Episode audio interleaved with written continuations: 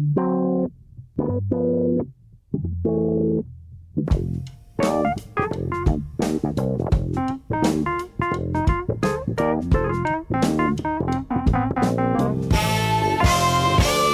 Bem-vindos a mais um Pop-Up, o programa de cultura pop da Rádio Observador, o último antes da pausa de agosto, para que estas três lendas da telefonia portuguesa possam dar uns mergulhos: Maria Ramos Silva, Bruno Vera Amaral e Pedro Buxeri Mendes, os três que esta semana vão falar sobre esse conceito filosófico que é a Silly Season. Antes disso, fingimos que somos desportistas e falamos sobre Jogos Olímpicos na Boa Dica já devem ter reparado, apesar do fuso horário, que os Jogos Olímpicos de 2020 decorrem este ano, em Tóquio, e ainda que possa não parecer à primeira vista, há poucas coisas mais pop, e é por isso que aqui refletimos com a qualidade do costume. E por falar em qualidade, Pedro Buxeri Mendes, hum, sei que tens estado a ver os Jogos Olímpicos, pelo menos quando podes, naturalmente. Uh, és um homem muito ocupado e hum, vamos, vamos lá partilhar aqui coisas essenciais. Uh, tens sentido algo que me pareceu peculiar, que hum, a forma como os jogos uh, nos chegam, não é? Como os vemos pela televisão, pela internet, seja como for, criam de alguma forma uma ilusão de que aquilo que vemos está ao nosso alcance. É mais ou menos isto que te tem apoquentado? Sim, um, não me tem apoquentado, mas uhum. tenho andado a pensar nisso, porque eh, os Jogos Olímpicos têm algumas características. Enfim, são, são percebemos isso, a, a, o objetivo número um de todos os atletas. Nós, portanto, começamos por aí. Qualquer atleta, até o Djokovic, por exemplo, uhum. Eh, que está nos Jogos Olímpicos, depois de ter ganho tudo e mais alguma coisa, de ser ter mais do que garantido o seu nome na história, nas enciclopédias todas, mesmo assim não abdica de vir aos Olímpicos tentar ganhar uma medalha, porque, de facto, do ponto de vista pessoal de cada atleta, é o objetivo número um, número dois, número três, número dez, e só depois os outros, ser campeão nacional, ser campeão do mundo ou ter o recorde, eh, são, parecem ser objetivos secundários em relação à medalha olímpica. Pronto. E, portanto, eh, mas ao mesmo tempo, os medalhos, os, os olímpicos são pouco espetaculares, porque têm muitos atletas, não é? Portanto, têm também atletas que, que, que nós nunca ouvimos falar, nem, uhum. nem, nem nunca mais ouviremos falar, não têm publicidade, portanto, não não tem aquela cor e aquela intensidade, eu diria, cromática dos patrocinadores e dos seus logotipos que nós associamos aos grandes eventos e aos grandes momentos. De, de algum modo, nós, nós, na nossa cabeça, sabemos que se, que se o patrocinador for uh, Alumínios Almeida, é porque uhum. estamos num jogo que não, é, que não será o Champions, mas se for uma marca de cerveja começada por H, já sabemos que é uma coisa a sério.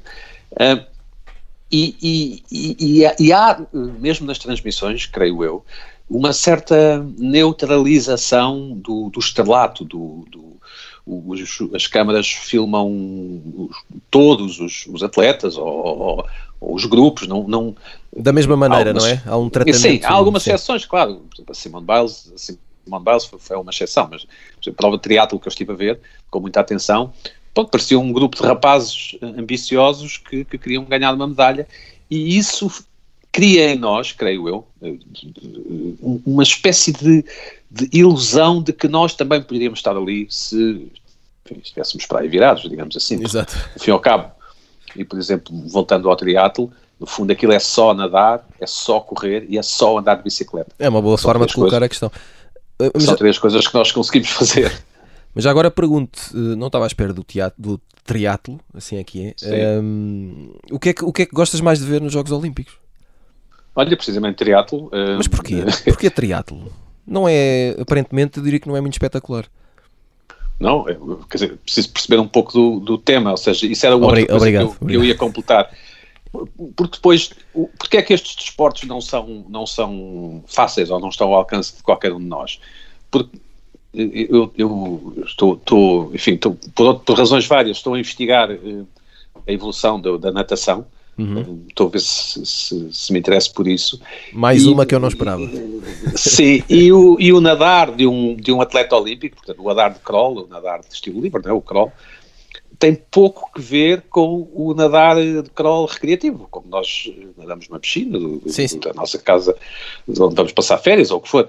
Um, é evidente que é a mesma coisa, porque se trata de um corpo humano que, que quer ir de um sítio A a um sítio B sem morrer afogado, e é evidente que mexe os braços assim e as pernas assado, mas há toda uma componente técnica uhum. e, e, e, até há nas provas de, de natação bastante estratégia um, o, o, que é curiosíssimo. E, e, e, depois, quando começamos a investigar mais, que foi o que eu fiz, ficamos a saber, por exemplo, numa prova de velocidade de, de, de natação de estilo livre, no fundo, muito do percurso é feito debaixo d'água e tendo em conta o salto do, dos blocos de partida, não é? Uhum. E isso não é propriamente nadar, não é? Enfim, é só para dizer que, que, que, que o que parece fácil nem sempre é. Hum, esta ilusão de que o mundo é fácil e complexo nós vemos muito refletido nas redes sociais, não é? Que as pessoas, nós, opinamos sobre tudo e mais alguma coisa, como se tudo e mais alguma coisa fosse fácil de fazer, desde cantar para 100 mil pessoas até nadar numa, numa, numa, numa final olímpica ou numa meia final olímpica. Um, e creio que esta conversa toda também, de alguma forma, uh, ajuda a explicar porque é que Portugal não ganha tantas medalhas como nós acharíamos que, que iam ganhar. Ou seja, porque criamos a ilusão de que será fácil ganhar, porque ao fim e ao cabo aquele atleta e aquela atleta são bons e, portanto, estão motivados e, e otimistas e sorridentes e, obviamente, vão ganhar a medalha. E, e nem sempre é o caso. Uh, queria só deixar aqui o apontamento que a Maria Ramos Silva ficou uh, fascinada com a tua relação com a natação. Verdade, uh, verdade. Bruno Vera Amaral, como homem do desporto, mas não como desportista, digo eu, acompanhas os Jogos Olímpicos? Fazes questão de 4 em 4 anos? Sim, sim, acompanho. Uh, já não fico acordado uh, quando decorrem pois. noutros continentes e a diferença horária é grande, porque já não estou em forma e ser espectador também exige disciplina e sacrifício. Não, e há um prazo, há um prazo para isso, não é? Para, para estares em forma para poderes fazer Não, claro. Vejo, vejo. No outro dia vi também a prova de, de triatlo e vi também a prova de, de, surf vi a prova de surf de, de, em que participou a, a, portuguesa, a Yolanda Hopkins, e tenho visto outras, outras coisas e hoje de manhã também, também estive a ver, não, mas já, já não acordo para, para ver, talvez acorde, se, não sei que horas é que será a final do triplo salto, ou, ou da, da, participação de, do Fernando Pimenta, que eu acho que neste momento são as duas grandes hipóteses que temos de, de medalhas, mas se estiver para aí virado, posso, posso assistir a alguma prova dessas de, de, madrugada, mas já não, não vou pôr o despertador a tocar para, para ir ver. Mas deixa-me dizer que, eu, que eu, eu, gostava muito de, de saber qual, qual, é que é a marca da, da televisão do, do Pedro, uhum. porque eu não tenho nada essa ilusão de, de facilidade. Opa! Eu, eu, eu, lembro que no outro dia, no, no final da prova de triatlo, o vencedor, creio que era norueguês, uh, acabou e vomitou-se todo e foi transportado em cadeira de rodas. Uh, não sei se, se, na tua televisão viste isso ou, não, ou, vi, se, vi, ou se pareceu mais fácil. Está, ou, não, eu, eu acho que palavras, nós... é mais fácil ser transportado, não é? Do que. Do... Não, o que, eu, o que eu, o Bruno, obviamente, tem razão. O que eu quis dizer, Bruno, e, e, e se calhar não ficou claro, ou se calhar não, não, fui, não, não fui feliz, é que de alguma forma, nós a dada altura, também depende da idade, provavelmente, ou da, da fase da vida em que estamos, somos que, que, como que transportados também para os Olímpicos e pensamos que pá, eu podia estar ali, eu, eu se tivesse. Sim, se tivesse, sim, é claro. Nesse eu, sentido. Eu, não, não... Sim, sim. Eu, eu gostava, pelo menos eu gostava de estar ali, não é? Gostava de.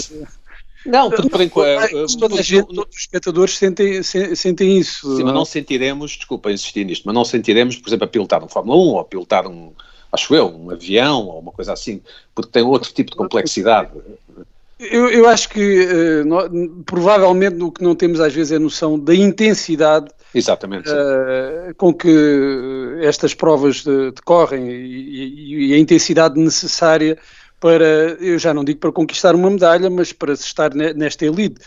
No outro dia, os atletas portugueses no triatlo eh, ficaram em 22º, 27 e nós tendemos a desvalorizar isso, não é? Bem, não é um resultado por aí além, mas uh, estamos a falar de, de, de, estar na elite, entre os 30 melhores atletas uh, do mundo de, daquele desporto, não é? Portanto, uh, prov provavelmente nos Jogos Olímpicos por, por, causa de toda esta uh, discussão sobre as medalhas, o que é que, o que, é que quais é que devem ser os desempenhos mínimos uh, e as nossas expectativas por vezes irrealistas, temos essa tendência a desvalorizar o que implica estar, participar nos Jogos Olímpicos e o que implica conseguir bons resultados, bons resultados, excelentes resultados nos Jogos Olímpicos. E, e eu vi há pouco uh, o combate do, do Jorge Fonseca pra, uh, pela medalha de bronze e é, e é, inacreditável o esforço que aqueles homens em 4 minutos de combate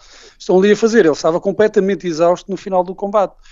Quer dizer, pode parecer fácil, não é? Bem, estamos ali a agarrar um tipo não é? e a tentar mandá-lo ao chão Uh, mas não nos podemos esquecer de tudo o, o, que está antes de chegar àquele momento, não é? Toda a preparação que é, que é, que é necessária para se estar na elite, para, para ser um atleta. Mas a verdade é que esquecemos, não é? Mas a verdade é que esquecemos, creio pois, eu. Podemos esquecer, mas, mas se calhar. Não devíamos.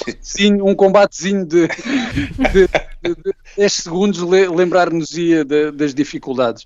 E depois, eh, deixa-me só dizer eh, em relação a esta, esta ideia de facilidade e como nós somos desmesuradamente exigentes com, com os atletas portugueses, eu acho que é verdade que há um problema de mentalidade uh, que é geral e isso explica porque é que só temos ao fim de 125 anos de história de, de Jogos Olímpicos, só temos 25 medalhas e 4 campeões olímpicos, portanto há, um, há uma questão de mentalidade mas também há uma questão de investimento ou de falta de investimento. Claro. Uh, em 1996, em Atlanta, uh, o Reino Unido, a Grã-Bretanha, conseguiu uma medalha de ouro. Ah, e a partir daí o que é que eles fizeram? Começaram a investir e a desviar, entre aspas, desviar fundos uh, do, do, dos jogos de sorte, não é? Da, ou dos jogos de azar, da, da lotaria, lotaria para, financiar, para financiar o projeto olímpico.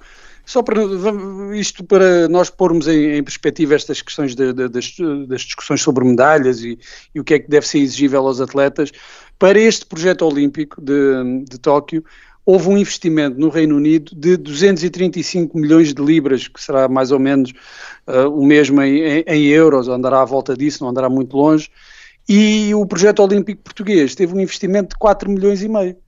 Portanto, isso explica, uh, se queremos mais medalhas, uh, precisamos de investir, se queremos investir, porque depois há essa discussão, também há no Reino Unido e noutros países, se estamos apenas a lutar por, por, medalhas ou para mudar também uh, os hábitos de, de, prática desportiva no, no, país e de tornar as pessoas mais saudáveis e essas coisas todas. Mas para as medalhas é preciso investimento. É? Para além das, questões de mentalidade e dos azares e das lesões e, e dos nervos, há uma questão de investimento. Não se consegue medalhas sem investimento e eu acho que, por vezes, não temos também noção disso, provavelmente uh, também fruto dessa, dessa ilusão de facilidade de que o Pedro falava. Fica a dica da uh, raspadinha olímpica, nunca se ah. sabe, pode ser que pegue. Uh, Maria Ramos Silva, para terminar aqui estes jogos, um, ehm, desta vez temos estrelas pop entre os atletas, mas também por razões um bocadinho diferentes, não é? Já tivemos estrelas por causa de recordes, por causa de doping, ou outros escândalos, por causa de política, e, e desta vez uh, a questão está na saúde mental, na pressão e na exigência sobre os atletas, como nunca esteve. Isso tira glamour e encanto a estes super atletas, porque os torna mais humanos? Não, acho que não. Só para voltar aqui um bocadinho no, no, na, na, fita, uh, eu, eu, acho que a relação que nós temos, essa ideia, essa ilusão de, de, de proximidade ou de facilidade, Uh, acho que é muito semelhante àquela que a maior parte das pessoas tem, por exemplo, com a pop art, não é? As pessoas olham para aquelas uhum. latas de, de, de, de tomate do, é só, do Oral. É só pôr umas latas. Pois, e dizem, eu também fazia aquilo. Uh, pois é, mas não fizeste. Claro. E, e, a diferença é precisamente essa, não é? Entre o concretizar ou não. E, portanto, estas pessoas com mais ou menos medalhas fazem certamente mais do que qualquer um de nós no sofá a assistir e a torcer por elas, como é, como é óbvio. Um, a questão da saúde mental é, é interessante porque uh, não é propriamente uma, uma, enfim, um ponto de interesse propriamente novo, não é? E nós às vezes uhum. também temos dificuldade em lembrar-nos disso.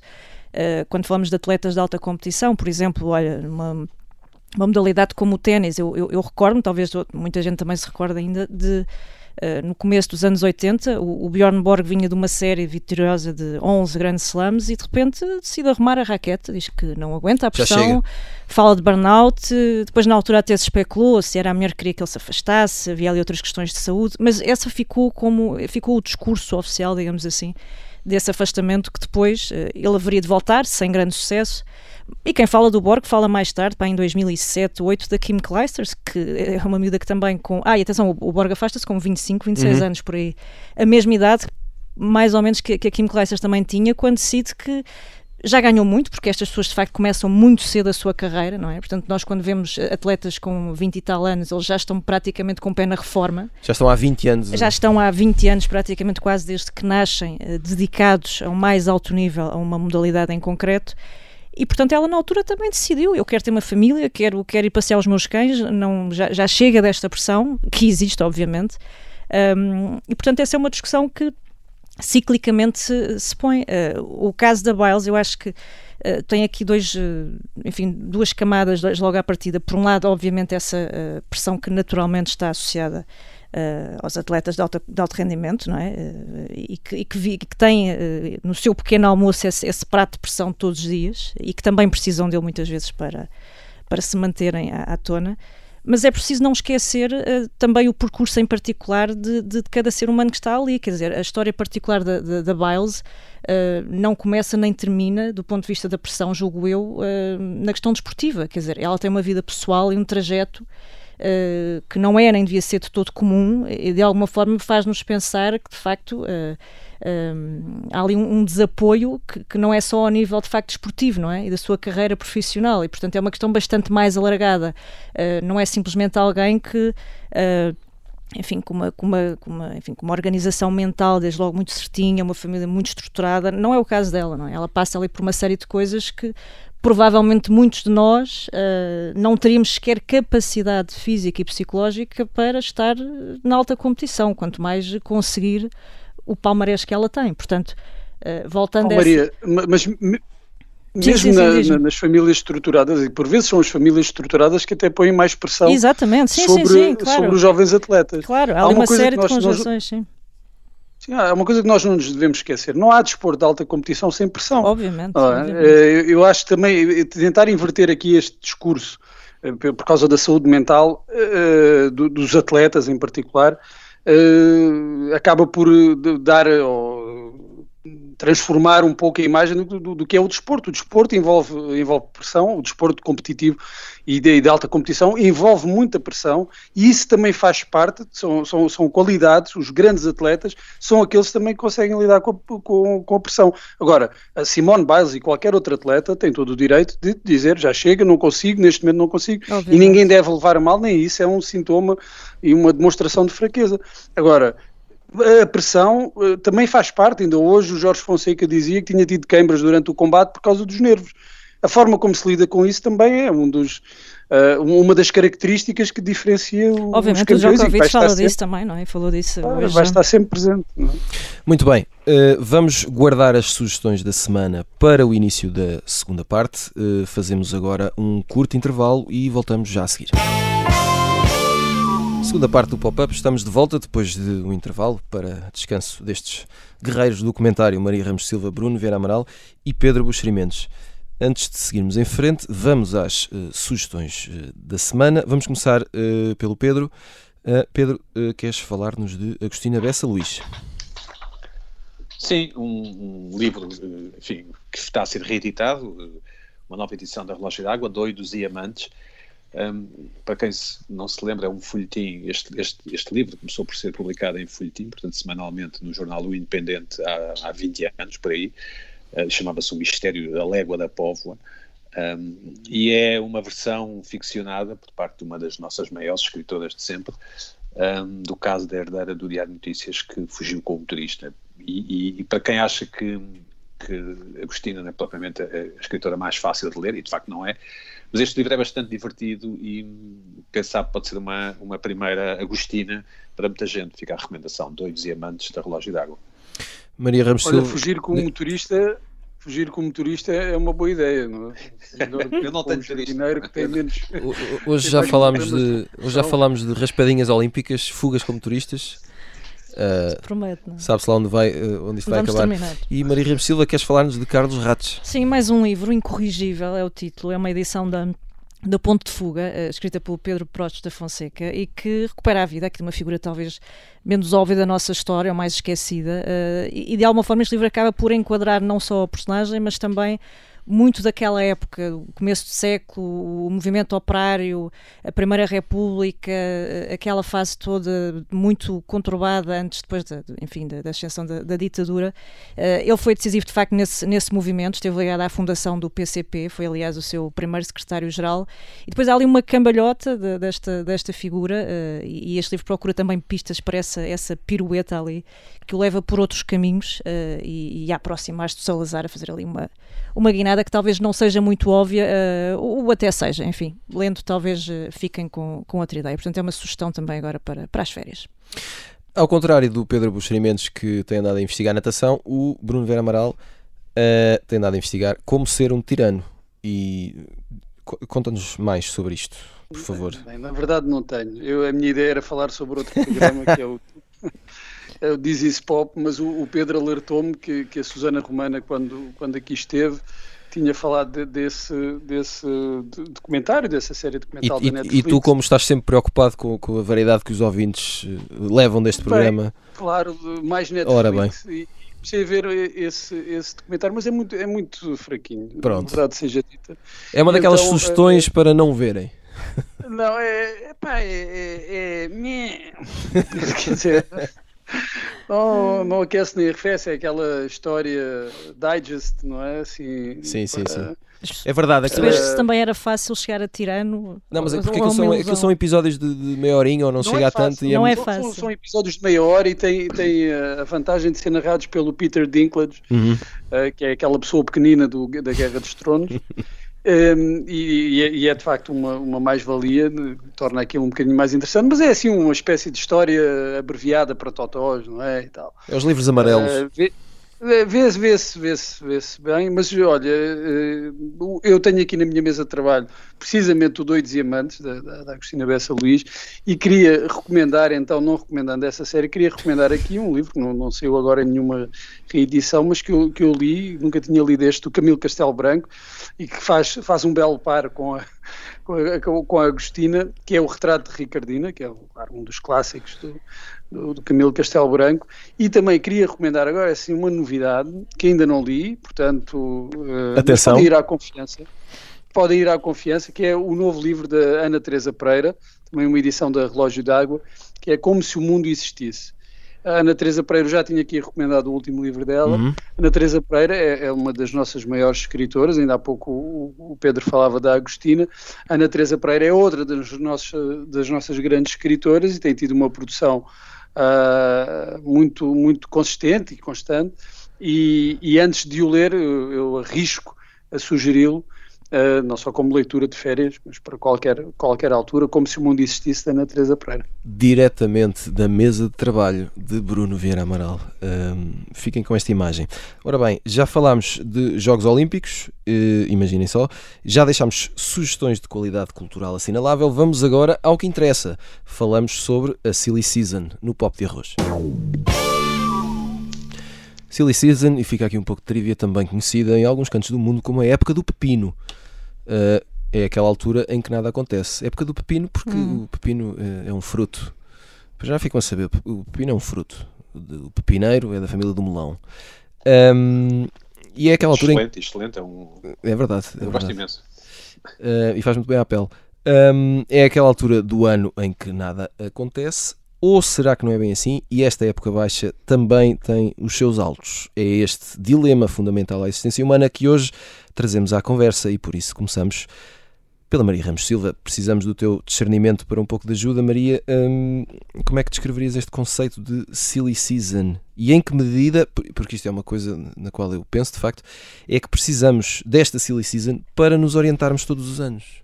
Como se fosse uma estação, não é? Em que uma estação dentro das Ora quatro estações e mais uma, não é? Assim, uma Temos que passar para, por ela para chegar ao. Exato. Pronto.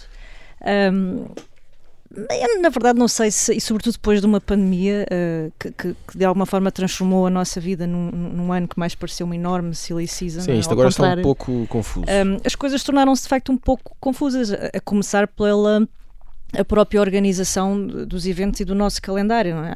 Havia ali uma série de coisas que também nos ajudavam a balizar o ano. Nós sabíamos que aquele festival de cinema acontecia naquela altura, aquelas estreias aconteciam naquela data. Uhum. Uh, e hoje não é bem assim, há aqui uma série de que os Jogos Olímpicos de 2020 aconteciam em 2020. Em 2020, por exemplo, e portanto uma pessoa que acorde neste momento, imagina, de, de um estado, enfim, um bocadinho comatoso, uh, de facto vai ter mais dificuldade Exato. em lidar com esta nova uh, organização do mundo. Depois, uh, esse conceito original não é, de, de, de, silly season, que aliás acho que vem do final do século XIX ainda, um, estava muito associado a essa, precisamente a esta altura em que havia uma espécie de seca, ou pelo menos uma redução drástica no número de notícias uh, importantes, não é? Sobre a política, sobre, enfim, sobre os tribunais, sobre uma série de outras coisas mais sérias. Uh, as pessoas iam a banhos. Agora, eu acho é que é um pouco difícil e nós senti, eu pelo menos sinto isso, eh, não sei se também muito por defeito de profissão acredito, mas acho que não estou sozinha nisto. é difícil tu sentir nesta altura que não se passa nada, eh, porque eu acho que há sempre alguma coisa a acontecer, sobretudo a partir do momento em que tu tens uh, desde plataformas de streaming que te asseguram lançamentos permanentes até uh, redes sociais, como é óbvio, não é? Até um Conselho de Ministros no final de julho a dizer como é que vais viver o teu agosto. Por não é? exemplo, não é? Logo aí já, já tens quem te diga como vais viver o teu agosto, vê bem. Um, é difícil, não é? Porque enquanto o Twitter não tirar férias, um, é difícil nós imaginarmos uma, uma, estação que seja assim tão, tão, tão silly, não é? Tão, tão tonta, ou tão palermo, ou tão levezinha, que nos deixe resumidos àquelas sopas de letras e aos cruzadex e a pouco mais do que isso. É, é difícil, não é? Uh, imaginar. Um, até porque tu continuas de facto a ter notícias que são relevantes, não é? Tu tens uh, pessoas dispensadas de tribunal que depois estão de férias lá fora, tens uh, presidentes de clubes detidos, tens Uh, tens ali uma série de coisas que de facto não são propriamente uh, silly. Não são silly. Uh, espero eu que não passem discretamente não é? Por, por, por, nós e que nós cheguemos a setembro sem nos lembrar delas. Ainda por cima vais ter autárquicas no final de setembro, portanto não acredito que as pessoas estejam propriamente muito desligadas. Portanto, haver essa estação ou, ou, conseguirmos aqui alguma bolsa mais silly dentro dos padrões mais tradicionais, se quiseres, sei lá, os primeiros 15 dias de agosto acredito que haja assim uma espécie de, de suspensão do juízo uhum. geral do país, uh, mas acredito que rapidamente se volte. Acho que é difícil. Já há uh, campeonato, já há campeonato. Já há campeonato também, sim. Já há campeonato. já, já, já lá vamos. Uh, Pedro. E com um, público, não é? Espera-se com algum público. Eu, eu, pelo menos a ti, considero-te um observador atento da Silly Season, como, como aliás da vida e da existência em geral. Um, eu, eu, eu, não sei, eu gostava de saber que, que, maravilhas deste tempo é que te ocupam a atenção. Uh, uh, Bem, em primeiro lugar, a constatação de que as redes sociais mataram a Silly Season. É? Pois é, isso. Não é? Um, um, exemplo, um exemplo claro, e eu acho que o Bruno me acompanha, era a imensa alegria que, que, alguns de nós tinham há 10, 15 anos ou 20 de comprar jornais desportivos nesta altura, porque era a única forma de sabermos quem é que o nosso clube poderia eventualmente contratar. Um, e, e, os jornais esportivos vendiam imenso nesta altura de excitação e antecipação. Mas hoje, com, com o Twitter ou com, com, as redes sociais, sabemos, sabemos quase ao minuto quais são os rumores, não é? Portanto, escusamos de amanhã comprar o jornal desportivo. o, o, a Silly Season é, é, uma espécie de, ou era, uma espécie de uh, licença para de, tipo sexta aquela sexta-feira em que as pessoas iam vestidas de calças de ganga para, para o emprego, lembram-se como é que se chamava? Casual Day, não é? Uhum. Era uma espécie de casual, período casual em que o jornalismo e os jornalistas se autolegavam o direito de serem mais ligeiros na sua prosa. Um, e, e, o que é interessante verificar é que os jornais, uh, pelo menos em Portugal, e também nos outros países de certa forma, continuam muito sérios e só têm, uh, ou tendem a ter apenas no verão, uh, inquéritos e aquelas, aquelas charlas, aquelas coisas mais divertidas para quem, para quem está na praia. Enquanto que os telejornais televisivos há muitos anos que vivem em permanente silly season. E aqui não é uma crítica, é, um, é uma constatação. Um, um, um telejornal consegue em janeiro um mês, um mês difícil e duro, porque sério, inverno. Oh, Pedro, uma, uma constatação pode ser uma crítica. sim, mas neste caso, ah, sim, mas neste caso, é uma constatação neutra. Uh, uh, okay. Neste caso, os, os telejornais em Portugal é muito elucidativo, deixem-me só pegar.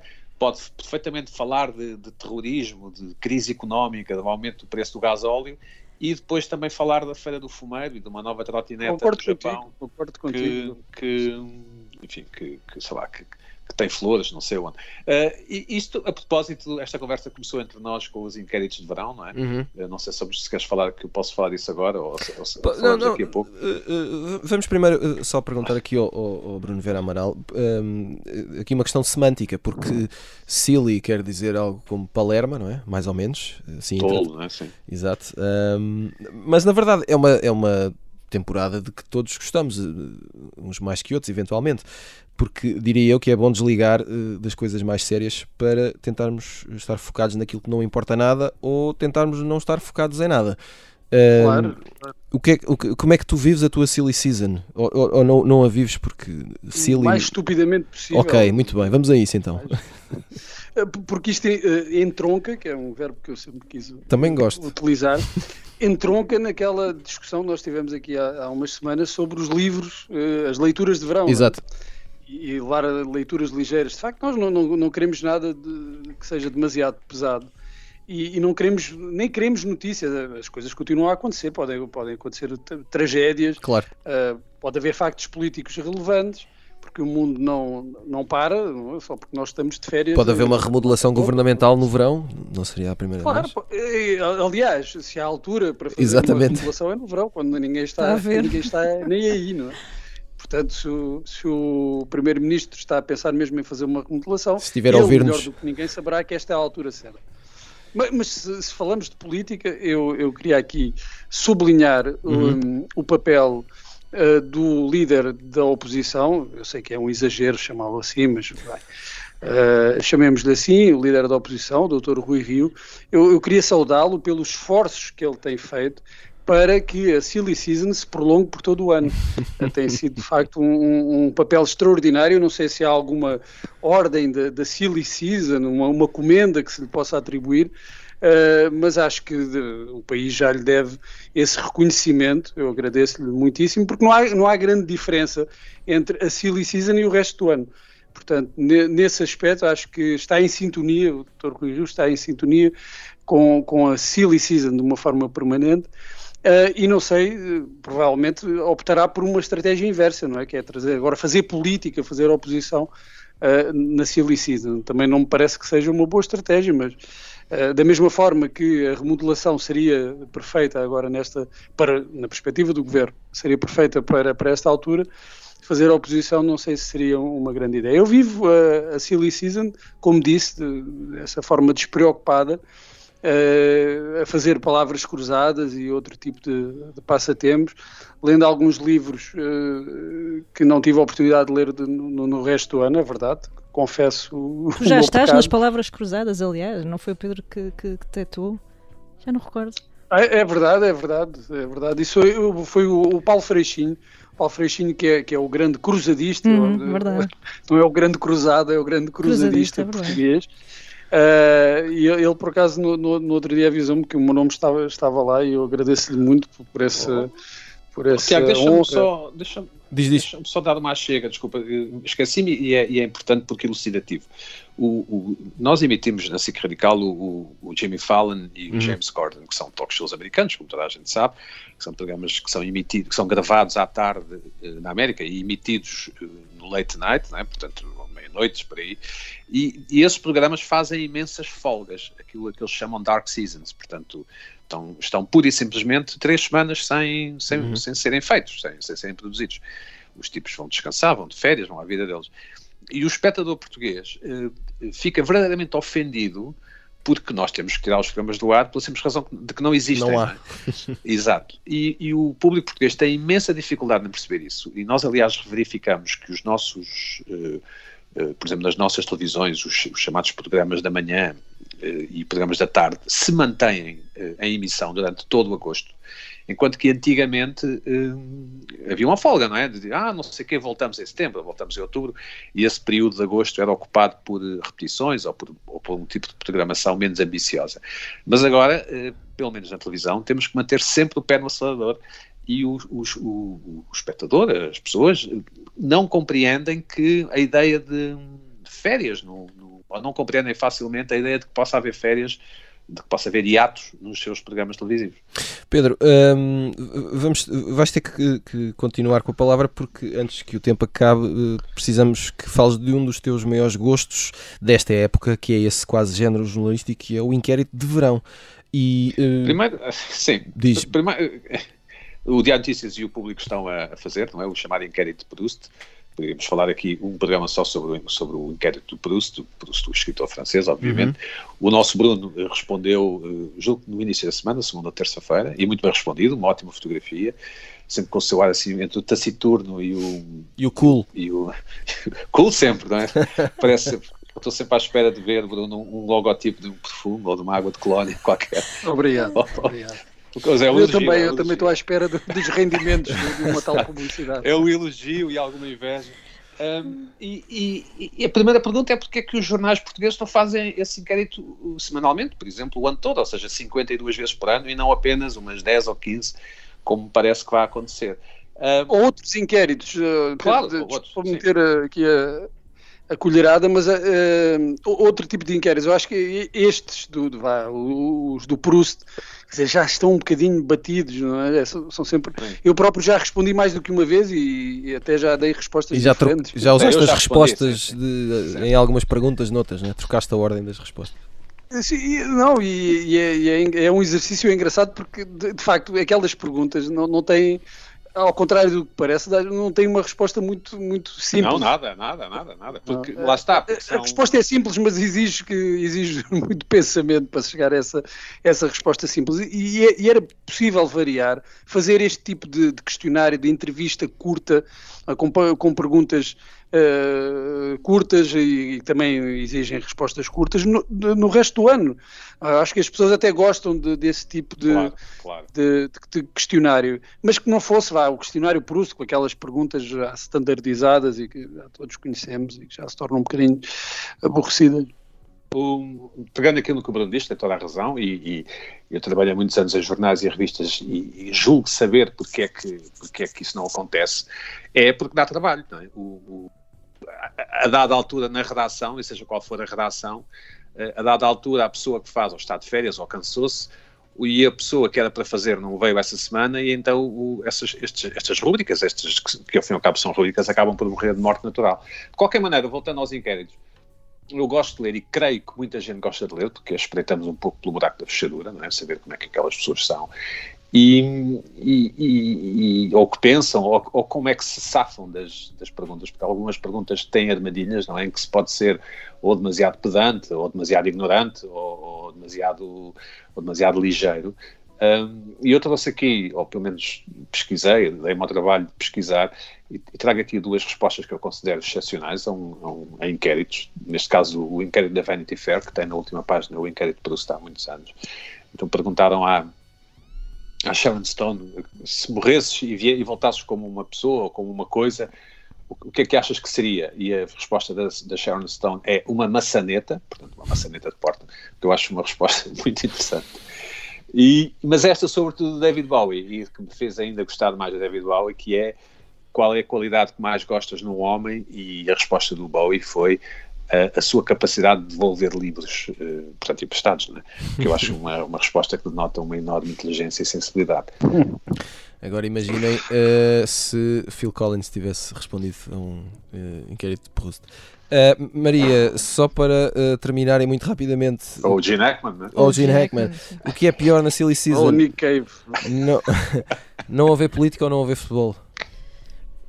Uh, é, é, uma, é, difícil, não é? Uh, eu, eu, fico sempre muito, muito desejosa, já tenho muitas saudades de, de, de futebol, futebol no sentido desse, desse ritual de, de ir ao estádio, que eu, que eu espero que esteja para breve. Já comecei a receber mensagens e espero que isso se concretize rapidamente e em segurança. Um, mas depois também me arrependo muito rapidamente quando as coisas não começam a, começam a descarrilar e não correm como como eu esperava e portanto fico ali sempre num misto. Mas entretanto há, há volta, não é? E para quem gosta também de, de, ciclismo é sempre um daqueles pontos que de alguma forma marca a Silly e a torna muito menos Silly e muito mais agradável. Muito bem, antes do final do programa, uh, rapidamente vamos fazer uma importante viagem no tempo, realmente importante, no Isso é que era bom. Arnold Schwarzenegger faz 74 anos este sábado e por isso eu quero saber qual o vosso filme favorito com uh, Arnie. E, eventualmente, qual o pior? Uh, Maria Ramos Silva, começamos por ti. Uh, para o pior, eu, eu, não consegui chegar a um, um, consenso. Há assim muita coisa que, uhum. que podia classificar aí. Um, os melhores, talvez, os Terminadores, não é? O primeiro e o, e o segundo e o, e o, Total Recall, não é? o desafio total. Uh, acho graça aquelas coisas, sei lá, tipo gêmeos, e, mas o, o Schwarzenegger é um tipo que nós poderíamos estar a falar mais como candidato aos Jogos Olímpicos do que propriamente uh, nesta última parte do, do, do, programa. Mas enfim, é aquele figuraço, não é? um, um ícone do nosso cinema de ação. Bruno Vera Amaral. Eu, eu, diria, em primeiro lugar, para desafio total, simplificar, para simplificar os terminadores, o 1 um e o 2, uhum.